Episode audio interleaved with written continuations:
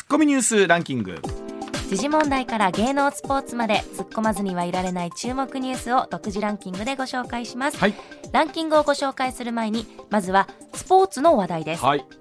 ボクシング全世界4団体統一バンダム級王者、うん。井上尚弥選手が、はい。今年の春日本で WBC、WBO 世界スーパーバンダム級王者スティーブン・フルトン選手に挑戦することで合意に達したと、アメリカのスポーツ局 ESPN が報じました。はい。5月を目標に交渉が進められていると伝えていまこすれは本当に楽しみですね、フルトン選手も負けたことがない選手なんで、ええ。でこれが、まあ、井上選手がバンタムから、えね、1階級上げてスーパーバンタムに上がって、えーおよそ2キロほど、ね、増量ということなんです。がこの,、ね、この1.8キロがすっごい世界なんですけれども。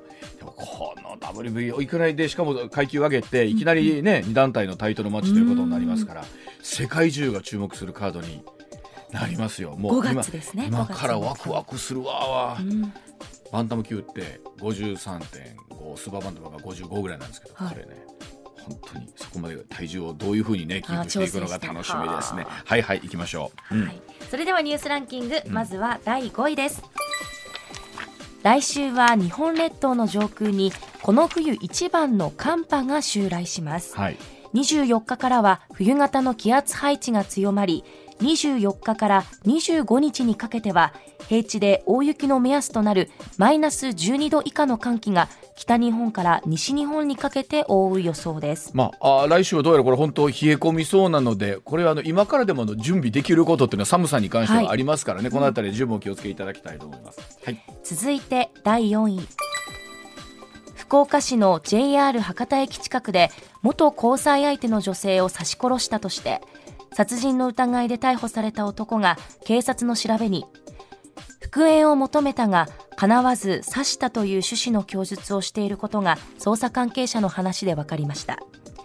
警察はストーカー規制法に基づく禁止命令を出されていた男が一方的に恨みを募らせた疑いがあるとみて調べています。本当に何ともいたたまれないニュースなんですけれども、まあ、もちろんその警察の方もね、えー頑張っていろんな形で、えー被害が、ね、起こらないようにということだったんですけどどっかで限界があるという現実もある中でどういうふうに、ねえーこれ男性女性問わずですけど見守っていくかということあるんですけれども、まあ、一方で今回、えーその警察が逮捕のきっかけになったのが見当たり捜査といって、いろんなその容疑者の顔を、えー細かいところ全部警察の方覚えていて街の中を歩きながらあっというはあ。今マスクしてる時代なのに。そう。その中でまあ今回容疑者のまあ逮捕につながったということですからまあすごいデジタルとか言われてる中で結局やっぱり人間の持っているそういうアナログの世界のえー記憶っていうのはもうすごいなと改めて感じるところですよね。はい。続いて第3位。政府は19日異次元の少子化対策の実現に向けて具体策を検討するための初会合を開き3月末をめどに具体策の具体策のたたき台を取りまとめる方針を確認しました。たたき台をもとに財源を含めた具体策を詰め6月に子ども関連予算を倍増させる方向性を示す見通しです。まあ、先日ねこの異次元の少子化対策というところではい。どれぐらいなのかって、うん。まあ、本気ではどれぐらいなのか、まあ、もっと言うとその岸田さんの、まあ、一つの政権浮揚のためにもですねいろんな具体策をということなんですけど今コメントあった通りその具体策どんなふうに出てくるかということですよね。続いて第2位は財務省が19日発表した2022年の貿易統計によりますと全体の輸出額から輸入額を差し引いた貿易収支は19兆9713億円の赤字で比較可能な1979年以降で最大となりました。歴史的な円安やロシアのウクライナ侵攻などによる資源価格の高騰で輸入額が大きく膨らみましたまあ、円安、そして今コメントにあった、ね、資源高というところで、まあ、これ、まあ、やむなしというところもあるんですけれども、さあ、えー次の年度、どれぐらいこれを、ね、縮小していくことができるのかですね。はい、続いて1位は新型コロナウイルスの感染症法上の位置づけについて岸田総理大臣は季節性インフルエンザと同じ5類へ引き下げる意向を固めました。今日関係閣僚と協議しこの春の移行を見据えて表明する見通しです、まあ、本当にえー現実的なところでどう向き合っていくかというところ、まあ、一方でですねこの医療費の負担というのがですね、これまあ当然5類になってくると我々の、ね、負担というのも変わってくるわけですし、まあ、一方でこの市民生活の中でいろんなこう規則みたいなものもね、えーマナー含めて変わってくるところはあるんだろうなというところでございます。さあそれではあコマーシャルの後石田英さんの登場でございます。上泉雄一のエーナーではあなたのメッセージをお待ちしています。ニュースについて言いたいことはもちろん暮らしの中で感じたいろんなことぜひ送ってください。メール uwa.mbs1179.com ツイッターでは「ハッシュタグエーナー」をつけてつぶやいてください。上泉雄一のエーナー MBS ラジオがお送りしています。さあ時刻6時25分になりました。ここからは石田英二さんでございます。石田さんおはようございます、はいおはようございます。よろしくお願いします。ます。えー岸田総理はですね、えー春をめどに、ん。えーこのね、うん。新型コロナを2類相当から、まあ、5類へというところに移行なんですが、うん。具体的にどんなことが変わってくるでしょうかね。いろいろと見ていく中で、マスクばっかり話になってますけども、はい。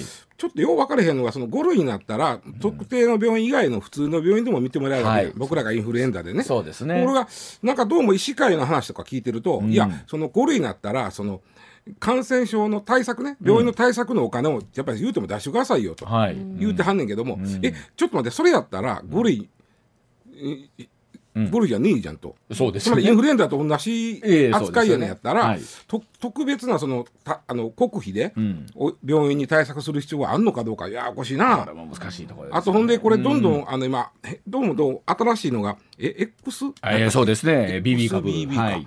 えーがまあとかできててそれがこう日本にも入ってきててうん。そのいいわゆるどどれくらいのその重症化率とかまだ分からへんわはいけで、そね。それも分からへんねんけどえいいんかなとかね、思うね。まあその我々もこの新型コロナが出てから、うん。その1類2類とはそういう分類あるんだなというところ含めてですが、そう。その2類というまあ今あくまで2類相当なんですけどそうそうそうそう。2類というと結核とか、うん。え SARS とかと同じ扱いという要は。あの感染者が出たら必ず保健所に言うてくださいねと。はいということですよね。でそれであの追跡しますということなんですが、もうここに関してはもうコロナはできなくなってます。あ。そうですよね現実ね。ね、だからもうごそういう意味では 5, 類5類に近いんですけどね、はいはい。あとまあ僕はイメージとインフルエンザのイメージなんですよね。うん。となるとインフルエンザの予防接種ってうわちゃんしてる。あやってます。はい。やっぱり僕らちょっとこんな仕事やからするじゃないですか、まあまあ人に移してあかんしとか、うんえ大体何ぼやら3000ぐらい。そうですね。2000、3000ぐらいですね。はい。うん、あれああいう感じになるのかなほんだら、うんになっていくのか、うん。ね。徐々にね徐々にやと思うね、はいあのおそらく一気にツトンとはなれへんと思うんでこれ徐々に段階踏んでなっていくことは思うんですけどね,、まあ、考えたらさ3年間、はい。結局このねえーウイルスに対して我々はどう向き合っていくのかというのがもう、うんフェーズフェーズ局面局面によって変わっていきましたし。インフルエンザということでやっぱりコロナ風邪のウイルスなんで、はい。その変異の仕方が激しいわけですようね。ん。で風邪のワクチンっていまだにないわけやんか、はい。でそれを一生懸命その今ある株に対するワクチンで作ってて、はい。でこうコロナあのインフルエンザのように、まあ言ったらインフルエンザって3つ入ってる、うんえー酸化ワクチンぐはい。らいで大体やるわけなんです。種類が3つぐらい入ってるんです、そのうちのどれかが当たるやろみたいな感じでやってるんですけど、うん。それも無理でしょ、うん。こんだけ変異したら。変異してるそうですよね、うん。今のはに二価ワクチンですね。はい。うん。うん。できるのかなというのもあるしね。ええ。まあ、本当ただ現実としてなんでしょう？例えばその、まあまあ、マスクみたいなのもちろんそうですし世の中のこう例えばじゃあこのアクリル板はこうどうなっていアクリル板はどうなんだろうね。ねとかね、はいええそれこそもう換気の具合だったりとか、その密になる具合だったりとか。そうやもう,、ね。もうアクリル板言うたら僕はあのー近藤さんと向川さんのかあれを思い出すんだけどね。ななんですか？え近藤さんはい。と、うん。えー向川さんのアクリル板があって、はい。近藤さんからエビが飛んできてアクリル板にくっつい それがそれすごいすごいなんかリアル。だからそれで言うとこう我々もねこのアクリル板が最初スタジオに出てきた時に、うん。なんかよく言われましたよね。面会みたいやなと。ところが今これがなくなったらなくなったりちょっと不安なところありますね。確かに。ねえ。もうまだどうする？もう向き合いながらトークすんねんで。嬉しいです でもなんかやっぱり アクリル板って結構汚れ目立つじゃないですか。結構な唾飛んでるんだなとか結構リアルに分かっちゃって。そうやお前らはアクリル板のある生活しか知らそうそうないです放送上では。ほんはい。まやな、でもそのあたりもいろんなものが変わってくるんでしょうね。うん。はい。さあそんな中でございますがまずは今日はこちらの話題からでございます。公職選挙法違反で現職議員に有罪判決でございます奈良地裁ですが令和3年10月の衆議院選の告示公示前に選挙協力を依頼する文書を不特定多数の有権者に送ったとして日本維新の会の衆議院議員前川清重被告に求刑通り罰金30万円の有罪判決を言い渡しました。公職選挙法違反の罪で罰金刑以上が確定しますと原則5年間公民権停止となりまして失職することになります、で弁護士でもある前川被告無罪を主張していまして公職選挙法では基準が明確に示されていないとした上で今回の判決が萎縮をもたらし選挙活動が成り立たなくなってしまう。憲法学者の間でも大いに議論してほしいと訴えました、さあこのニュースも考えたら令和3年。そう、の一昨年、一昨年ですね。ですね。これ、あの、公職選挙法っていうのは、ん。えー非常に、あの、なんというかな、穴、穴があるような、要は、べからず州なんですね。選挙の時に、これはしちゃダメですよっていう、べからず州なんですけど、非常にその、やる方も、その、間を縫って、うまやろうとするわけね。そうやっぱりギリギリを狙ってくるわけですよ。すよね。はい。やっぱり豊かで候補者は通りたいわけやから、そうですよね。べからずやけど、やっぱその、ギリギリ、まあ言ったら塀の上を歩くようなギリギリのことを狙うんですけども、うんうんうん。今回このギリギリ狙ったつもりがアアウトって言われて、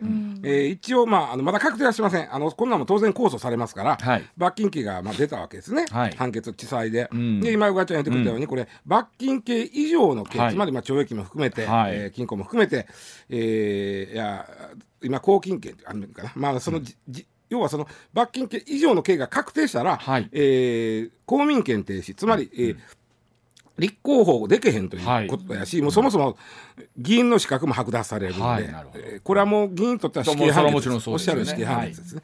えー罰金だけ取ったら非常に、えー有罪の中では軽いうん。罰金30万っていうのは、はい。例えば、まあね。ねまあ、か軽いっちゃまあ軽いですよね、はいはいでも、えーその政治家にとってはもうこれ死刑判決になるんでそれでねまあ前川さん。で前川さん弁護士さんです。はい。えーっとねちょっと調べたら弁護士時代は特にち力入れてはったのは消費者問題でしたね。ああなるほど。とあんまりあの弁護士であの公職選挙法に力入れてる人はおれへんので。まあまあまあ消費者問題入れてはって、で2004年に、えー奈良奈良の参議院、えーで当選、はい。えー当時民主党です。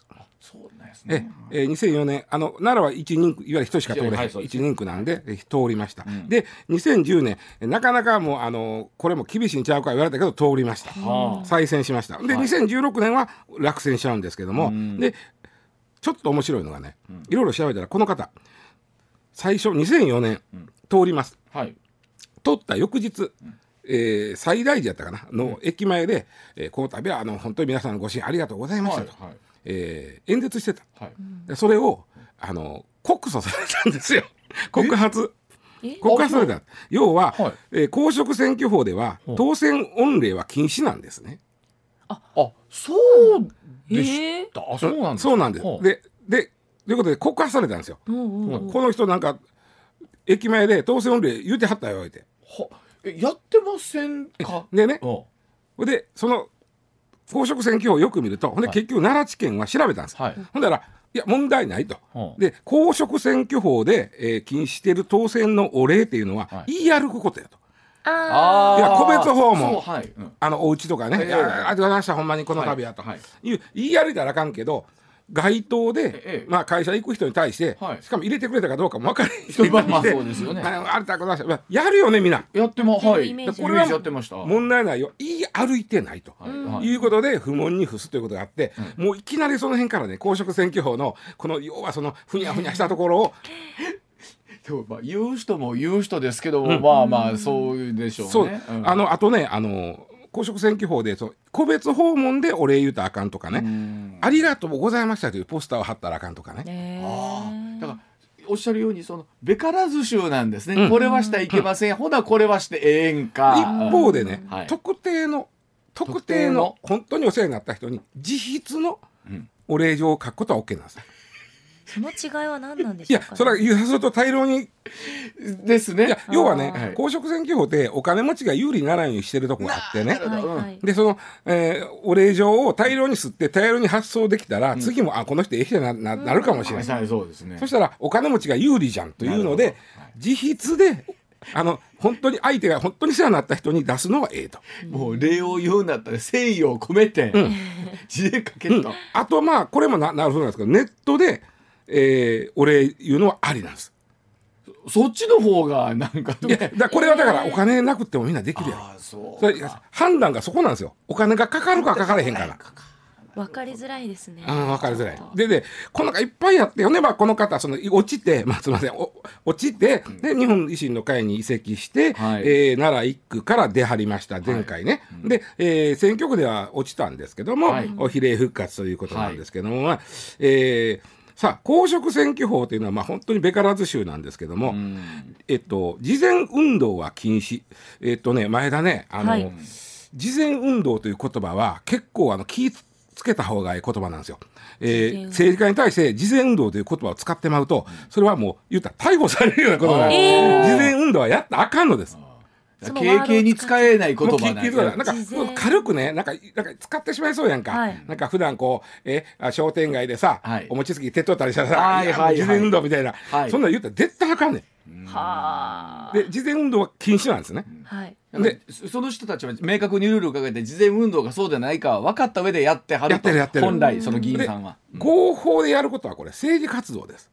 うん。で違法な選挙はでやるえ違法な事前運動。これは選挙の事前運動は違法です、合法でやるのは政治活動です。政治活動。一番これ、すすれすれ狙ってくるの僕いつも言うのが、あの選挙近づいてくると ポスターが貼ってあるわけね。はい貼ってます。でポスターに例えば上泉雄一、はい。で党首なんとか石田英二と、はい。あの演説会あるある。あるでしょ。あれは本当はそれがあの名前を売るための行為やったら事前運動なんですね。この人はい。立候補するというのは、はあ立候補とは書いてへん。その一個も書いてへん、上泉雄一で党首石田英二の演説会と書いてあるわけ。演説会はい。で演説会っていうのは政治活動なんですよ。い政治活動だから政治活動のお知らせのポスター貼るのは OK なんです、ええはい。ギリ。はい。で僕ねそれあのあれ面白いですね。選挙が近づいてるけど街のそこかしこに演説会のポスターが貼ってある貼ってます貼ってます。で僕ね報道おった時にねおもろいからね全部のポスターのはい。演説会場に電話して予約入ってますかって聞いたんですよ。はい。全部入ってなかった。ええそうなんだ。入ってない。えそれはどういうこといですか？やいや予約するつもりなんですね。通るから。あそうか。いやままだまだ予約してまへんねそんなもんあんな大きい会場そんな言うて取れるかいなとかね。ただちょっと賢くなってくると、はい。どこそこ駅前にてとかね、ああそうですね、うん。それやったら別に会場必要もない。でもだからましてや、えー次期衆院選挙出馬予定、エーナーと上泉雄一とかそうそうそう。書こうもんならもうどえらいことなわけですね。もうとんでもないとんでもないことなんですね。捕まるよ。ででも多くの人は薄く、えーその人よう最近演説出てるし出はるやろなみたいな、うん。うんお薄くなんか分かるのあるじゃないですか。だからあの現衆議院議員のは書かんですよ、はい。普通弁士って書いてあるわ。さあ弁士。弁士って書いてあなんかそこもうん。ねえ、まあその通りなんですそう。けど。あとね僕がようもう笑ったんがねあの選挙が当然近づいてくると選挙事務所作るじゃん、はい。当たり前でこれは作らなあかん。これは選挙の事前準備ということで OK なんですよ、はい。もちろんね、まあそれはそうですよね。あそうせんと無理でしょ、はい。で看板もつけますわな、はい。上泉雄一、はいでこれも事前準備やから OK なんやけど、はい。選挙の公示日もしくは告示日までは、はい。その見せたらあかんから、い。布をかぶすわけ貼ってある貼ってある。ね、はい。で僕はねあのそれがね言うても人間の心理やん。はい。見てほしいやん。見てほしいですよ。白い布やけど薄くなんか透けてんねん。これが透けたら本当に透けたら事前運動になるんですよ。透明はダメなんですね。透明絶対あかん。透明はダメですね。それ。がでものすごく薄いと事前運動になって濃い白やとそれはあの準備なんでね。はいはい。そうですね。ね、はい。ほいで僕ある時その選挙事務所に取材行っててね。で、まあ、その先生といろいろ喋ってたんですよこうやって。ほんだら警察の人がひょいやついても別にあれですよ。あの物々しないよ、はい。刑事さんがひょろっと入ってきて「先生ちょっとあの布薄い。や もうちょっと濃いのに変えて」って。で、えーそうですか。ってその薄いのに変えて。これであじゃあ濃いのに変えて、でその時の僕その政治家の先生が言った一言がもう忘れられへんけど「ああ雨降れへんかな」っ て雨降ったらぺちゃっと 涙ぐまし。い。そういうねもうギリギリいくんです。涙ぐまし。い。もうこれがねせ公職選挙法と政治家とのね、まあ、ある種のこう、もう面白いぐらいの戦いなんですよ。面白いですね。だから僕らがいや事前にいろいろ活動なさってますよねなんてうん。気軽に言おうものになるってことやいや絶うわー。絶対言うたら。あかん絶対ダメなんですね。うんそれは言うたら。もう後でもうスタジオで訂正どころか。そんなもん。いやだからもう本当にここまでにつながるということそうないんうですよね。ことです。えでもそれからいでも気ぃ使ってはるから。はいはい。自然運動って言われたらピンとくるけどいや前まあまあも前々こうやってやってはるんですね言ったら、そう一瞬聞き逃して。いや違うっていうまでに間ができてまうかもしれな。はいいなるほど。まあまあとにかくねほんでこの前川さん何をやったかと言いますとねまずね選挙はがき、はい。えーこれはあの配ってあきませんよ、まあはい選挙何か、はいでもこの選挙はがきを入れた封筒に、うんうん。これの宛名書きをお願いしますというのをか入れてその封筒を送った。あの自分あのこと寛大卒なんですよ。はいはい。で寛大の OB の人に、うん。こんなあのはがきが大量にあって宛名書きをせなあかんので、はい。えーお願いしますというのを送った。送った。はい。でこれは、うん。さあ事前運動に当たるかどうかやったんや。でそのハガキには前川議員の名前が入ってあそれはもう普通に選挙はがきなんで、選挙はがきえーあの選挙区は前川。はいとえー書いてくださいと。でえーそうそうそうそう。で比例湾に維新一歩一心の会維新と書いてくだ書さい。いてください。普通それはでもまだ世には出てへん。出てないですね。出てへん。でもそれと、うん。あのこれの宛名書きお願いしますという封は書いたやつを入れて、はい。封筒に入れてで送る送ると。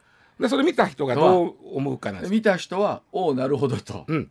あす先生ではんねんなと、ほいでここでね前川さん言ってはったのはこれ別にねあの同窓会名簿で送ってるって僕らはその本当に宛名書きをしてほしいんですと、はい。宛名書きをしてくれるという、えーなんていう期待を込めて、はい。この人ならしてくれると思って出してるんで、はい。これは選挙の事前準備です、はいはい、選挙の準備であって、で事前運動ではないですと。はい。いうのが前川さんの言これまた事前運動と事前準備は、事前準備は OK です。政治活動ですからでも事前運動になるあかんとあかんあかんあかん。もう速攻こんなふうになる、これはさねえ、うん。ギリギリ攻めなきゃいいんじゃないですか？そうそうじゃだからギリギリ攻めてんすよ。でもみんなギリギリ攻めるの。だから前川さんもあの会見でこんなんみんなやってますよと。ああなるほど。いうのはいや、まあ、だからやれるかというのはまた別やねんけど、はいはい。ギリギリ攻めるっていうのはみんなやるわけですよ。ほんでね裁判所がねいや要は裁判所はこれは確かに宛名書き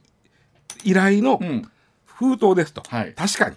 その体は間違いなくなっておりますと。ます。はい。ただ中に入ってるのははがきです、はい。これを見た人が、えーじ要は事前運動と思うかどうかっていうのは、はい。出した人がはい。本当にあなたを手伝ってくれる人だけに出してんのか、うん。のべつ幕なし出してんのか、はいはい。ここやと。なるほどなるほど。のべつたとえ OB 会の同窓会名簿でいえど寛大なんてようさんいてはります、もちろん。その名簿をゲットして、はい。のべつ幕なし送ってんなら、うん。これはもう事前運動やと。確かにそう,、でまあ、その中から、そうですね。これ同級生のこいつ仲良かったなとか、はいはいはい。あでも後輩やけどこいつ俺面倒見たったぞとか、うん。その人に対してこれ送ったんならこれは事前準備です。なるほど。うん。でなるほど。もあんたのべつ幕なし送ってませんと。会うたこともない顔も見たことない。そうそういわゆる大学 OB というだけの人間に。そう。でそこで有罪になっちゃったでも今の石田さんの話というか判決はうん。どうでしょう、なんか言われたら風に落ちるというところはありますよね。でこれはね、あのまあまたここの人はちょっと、まあ、うっかりというかおかしいけど、はい。うん。この人本当に手伝ってくれそうな人の名簿と、ん。全部載ってる名は別に持ってあって。はあ、あそうなんですね。作ってはって本当に手伝ってくれそうな人の名簿。はい。でこっちを使わずに、全部載ってる方であんた出したなと。ほなあかんねあそうやねんそうやね。んそうやねんけどもうそんなな細かいことを言うなやっていう,、いうのもまあちょっとわかるでしょ、まあそうですね。まあほなあかんがなとわし僕言いましたけど、いやいやそれ前川さんにとってみれば、うん。被告にとってみれば、うんいやいやこれはもう私は鉄塔で欲しい人にということなるわけで。まあ両まあ、結論から言うとこの春統一地方選挙がありますね、はい。で同窓会名簿を使った、えー政治活動ってめちゃくちゃみんなやってるんですよ。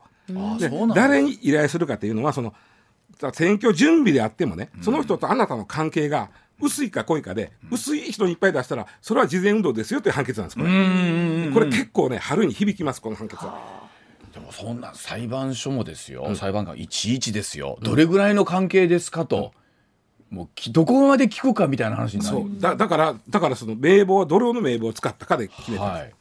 ね。えね、全部載ってるやつ使ったなと。で。も本人にとってみればいやもちろん、まあ、顔も知ってますし、23個とは喋ったことありますけども そこまで手伝うぐらいまあまあでもまあなんかなかね厳しい判決ではあると思いますよ僕。でそこで、えー、前川被告はあ控訴控訴して、まあ上行くとどうなるかは分かりませんけど、今のお話を聞いたときにこのコメントとして今回の判決が萎縮をもたらし選挙活動が成り立たなくなってしまうというところだから言いたいという。だから。キワキワ行ったんやけどちょもうちょっとキワキワ狙ったらよかったよなと僕は思ってますけどね。はい、あのなんだろう涙ぐましいというところとそ,、はい。そこまでせなあかんかというのと一方で、まあ、そのルールはルールとしてどこまで守るのか。ライバル陣営からするといや私らそこは我慢してうん。やってるのに、うん。ええんかいうところのお互い差し合いみたいなところあるでしょうからね。なるほど、はい、では続いてこちらでございます時刻6時44分回りました。高速道路の深夜割引見直しへというニュースでございます。国土交通省高速道路の利用が午前0時から4時にかかれば走行した全区間の料金一律3割引とする現行制度を見直す方針固めました。深夜割引の適用を狙って料金所を出る直前で時間調整するトラックによる渋滞これ問題化しているそうで運転手の長時間労働の一因ともなっていました。今後は走行走行距離に応じて料金を割り引くことで利用を分散させるということなんですが2024年度中の開始を目指すということです。これ大変なニュースでして、はい。実は高速道路の深夜割引っていうのは、ん。ネクスコ3社のおー高速道路全部対象です、はい。一部の有料道路も対象です、はい。でどういうことかというと、はい。夜中のつまり日付変わる深夜0時かはい。ら4時の間に1秒でもん高速道路の上におったらはい。適用されます、あそうなんですね。ねはい。だから出る0時に出るってか1秒追って0時超えて出たらもうそれで適用されます。はいはい。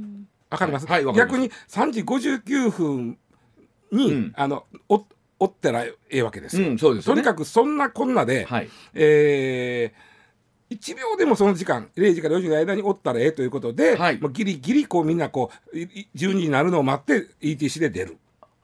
だから入る時というよりも出る時の話が、まあそうですね。渋うん。滞できできるのは出る時出る時ですよね。出出る時ですよね。入る時もでもそういうことでまあそうですよね。まあね。うん。うん。であのあ渋滞ができるのとあとはあの出口のね本当に渋滞ひどいところはトラックのバーッと渋滞ができてるのね、ん。あとそのうんサービスエリアとかパーキングエリアがやっぱりそうで時間調整するからもうあの止められへんとかいっぱいあるのよ。あの出口付近とかはね。ほいでねあのーまあ逆に言うと今の今のトラック業界ってこの3割引めちゃくちゃ大きい。いや大きいと思います3割引きですよ。めちゃくちゃ大きいよ。例えばね福岡から埼玉まで高速使うと3万円なんですよ。大型車。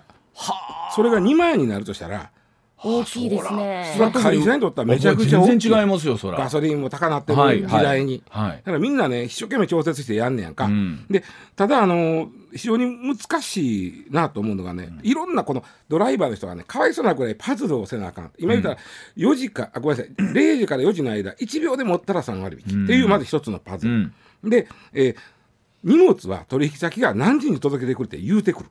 ああそうですだよねそれとの計算、はい。それの計算があるやつ、はい。パズル、はい。もう一つがすごく大きいのが実は今ね、えー長距離ドライバーに関しては4時間運転したら30分休憩させんとん。法律違反なんですよ、なるほどこれ 4, 4時間と30分なんで430休憩って言うんですけど、はいはい。430休憩を取らせへんだら、これはあかんのです、はい。だこのパズルです3つ目のパズルを組み合わせてみんな一生懸命考えながら荷物運んでる何時何分にどこに行ったらどうっていうことをずっと組むわけですね。ただ、えー長い間高速道路の上に降り過ぎたらお届けの時間に間に合わなくなるとはいえ30分の休憩も取らなあかん。めちゃくちゃ複雑なパズルですよ。そうなんですよ。でその12時近くなってくるとみんなが高速道路から出たがれへんからパーキングエリアが混んでて、はい。休憩が取れないことがあるわけよ。そそれがめちゃ困るわけ。渋滞に巻き込まれてうんぬんということもあるわけですよね今度は。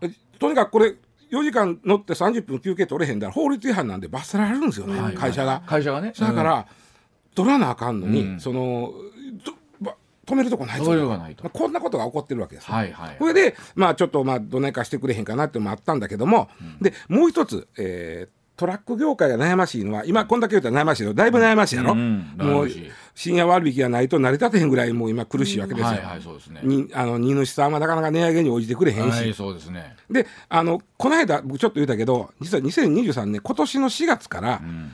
60時間を超える残業をしたえードライバーの割増料金が、今25%割増が50%になります。で実はねあの長距離ドライバーの半分が月平均80時間の残業。80時間でなかなかですよ。なかなか。それで6時間超えたらごそっと給料上げなあかんっていうのも大変でしょ、はい。だから残業するなでもここにあと残業するなというパズルが入ってきたらもうわけわからなくなってくるわけ。それで実は2024年これが一番2024年の流通問題って言うんですけどこれはもうここははっきり言って年960時間月に割るとそれこそ80時間を超えるまあだから年960時間を超える残業を指した会社は罰せられるんですよ。それでいてですよ。まあわしらがポチポチポチポチするからですけど、荷物の数は大なっとるわけじゃないですか、そう。長距離ドライバーの半分が960時間超えてるのにこれ超えさせたら罰則やと言われててあのら1年2年後、あえー、じゃあ来年だ、2024年やからね、来年やね。でそうなってくるとど一つしか答えないんですよ、えードライバーを増やす。はいはい、うん、しかない。そうですね。そうなってくるとに荷主さんつまり、はい。は送る側の料金をちょっと値上げを応じてもらうことには、もちろんそうです無理なんです。はいはい。でもこの力関係が強烈で、なかなか応じてもらえないという。それで今もうトラック業界がいろいろ板挟みになってる中で、深夜割引をなくします。それを距離制にしますと言った時に、うん。間違いなく値上がります。うん。あの無条件で1秒で持ったら無条件で3割引やったんが、うん。この距離なら3割引やけど、はい。この距離やったら2割引とかなってきたら、はい。はい間違いなく値上がりするそうですよね。うん。うん。それで、えーおそらく窮地に追い込まれるんちゃうかと言われてるのとあと深夜バスの値段が上がると思うああそそれは就職活動中の学生さんにとってみればすだいぶ困りますねまあねでもあのなんていうの深夜バスも石田さんとか僕らまだ学生の頃とかって、まだなかったじゃないですか、ここまでのものが、うん。まあ、東京大阪下手したら数4000円ぐらいで行けたらいい2 3 0 0みたいなのありましたもんね。ちなみにねあの高速道路2115年までは無無料にしないっていうあそうでした、はい。そうでした。もうここで今生きてる人間まず全員死んでるよ。2115年なんて。ドラえもんができたのが2112年やねんから。あ そう。それよりまあだいぶ先やねいやーでもそうです。あのトラック業界さんも、まあ我々その大手さんのお名前よく聞きますけど、実はちっちゃな会社さんがたくさんあるんいやほとんど。ですよね。確か6万社ぐらいあったはずなんで。そうなんですよね。でね、ええ。トラック輸送はもう今や社会インフラじゃないですか。そうですよね。だからちょっと国がなんかちょっとし支援したるかなんかせなあかんかもしれうない、ん。だからまあこれ等しいぐらいのものが何かできればね、うん。そうです。えっ、とまたそのあたりは変わってくるんでしょうけどわかりました。はい。でお知らせなどもお話し続けてまいります。上泉雄一のエーナー MBS ラジオがお送りしています。さあ時刻6時58分回りました。続いてはこちらでございます。週刊朝日 5月末で休刊だそうでございます、まあ週刊誌市場というものも縮小しているんですけれども、100年になるんですね。100日年本最古なんですそうです。日本最古の総合週刊誌とされます「週刊朝日」今年5月末で休刊することになりました「週刊朝日」大正11年1922年の創刊 大正やもんね。ね、政治社会問題だけじゃなくって司馬遼太郎さんの街道を行く、あそれから山藤昌司さんの似顔絵。塾。言うても前、前あ本当すごい。年々みんなの腕が上がっていく。ねえ。すごい、うん。はい、が人気連載、えー企画あったわけなんですがこれ出版元の朝日新聞出版によりますと1950年代発行部数100万部以上だったんですが、うんうん去年12月がおよそ7万4千部、まあ、本当に石田さんこういった新聞系の雑誌がね、厳しいそうですね,、あのー逆にかつてなんで100万部あったかいから、新聞系やからです、はい。えー週刊朝日の場合は家で読んでもらう雑誌、ん。電車で読むというよりは家で読んでもらう。なるほど。だからちょっとあのお色気があんまりない。なるほど。でそういう雑誌は実は新聞と一緒に配れてたんです。そうか。そうか。新聞買ってくださるとこに週刊誌も買ってくださいことで配れてたんで、ん。それで部数が多かったんですねまああその「週刊朝日」がまあ休刊ということでございます、まあ、この辺り本当に雑誌業界出版業界に非常に大きなニュースだと思いますが、その辺り含めて7時の時報の後石田さんにお伺いしてまいります。7時です。さあ、その「週刊朝日」休刊、まあ、週刊朝日に限らず雑誌が非常にしんどいですね、雑誌のピークって1995年なんです。あなんか意外と最近のイメージですけどね。やっぱりねなんでやられた方はスマホにやられてるわけですよね今だって電車の中で雑誌読んでる人なんて昔いっぱいいたけど新聞とか。はい。見ないでしょなんか一方で今思いましたけど1995年って最近のようなとは言うてももうかれこれ20年から30年から前ですもんあの人類にとって1995年ってすごく大きいんですよ。はあこれはあの Windows95 が出た時だ。そうあそこ Windows95 が出てその時はまだインターネットはさほど普及そうですよねほぼほぼない。うんじゃあワードとかを作るえってあのねココンピューター通信みたいな、そうでしたね、うん。はい。あのなんとかフォーラムとかね。ああそうですね。そういう、えーどこにでもつながるんじゃなくて、えーちょっといろんな話題があるとこを見に行けるみたいなのがあったんですよ。僕らが大学卒業するのは92年の入社なんですけど、その時の卒論を、えー当時ワープロで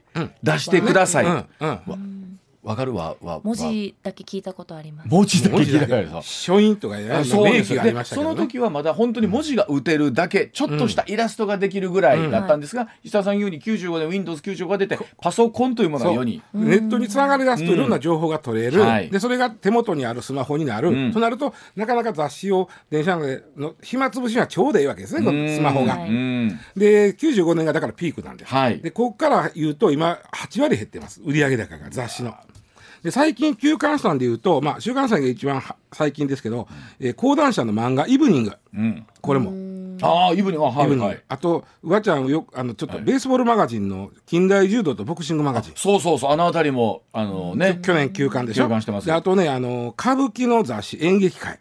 はこれもあと意外とこれ集英社のセブンティーンも休刊、ああそうですか、うん。これは去年じゃない一昨年だあの今ね結構それこそ雑誌がタブレットとかでも読めたりするでしょ、でしかもなんかちょっとサブスクになってたり、でそういうところで読んでる人はいるのかなという気がするんですよね。そうそうそう。だからそこに力入れてるんですけど、はい。やっぱりそんなにもここまで儲かで一冊売る方が儲かる。だってこの「週刊朝日」も今一冊これ440円ですようんこれねこれでね440円40円で面白いなと思ったのが2021年にものすごく拝観したのがカメラ雑誌なんですね日本カメラ朝日カメラカメラマン、これみんなこれこれねこれも実はスマホに関係があって、ん。こういうカメラの専門して、言うたら高いカメラでそうです。あのみんな撮ってそのためにどうかっこよく撮るかみたいな、ね。そうです。やそうです。それをみんなスマホで撮り出すと、はい。こういうカメラ雑誌はいらんのですわ。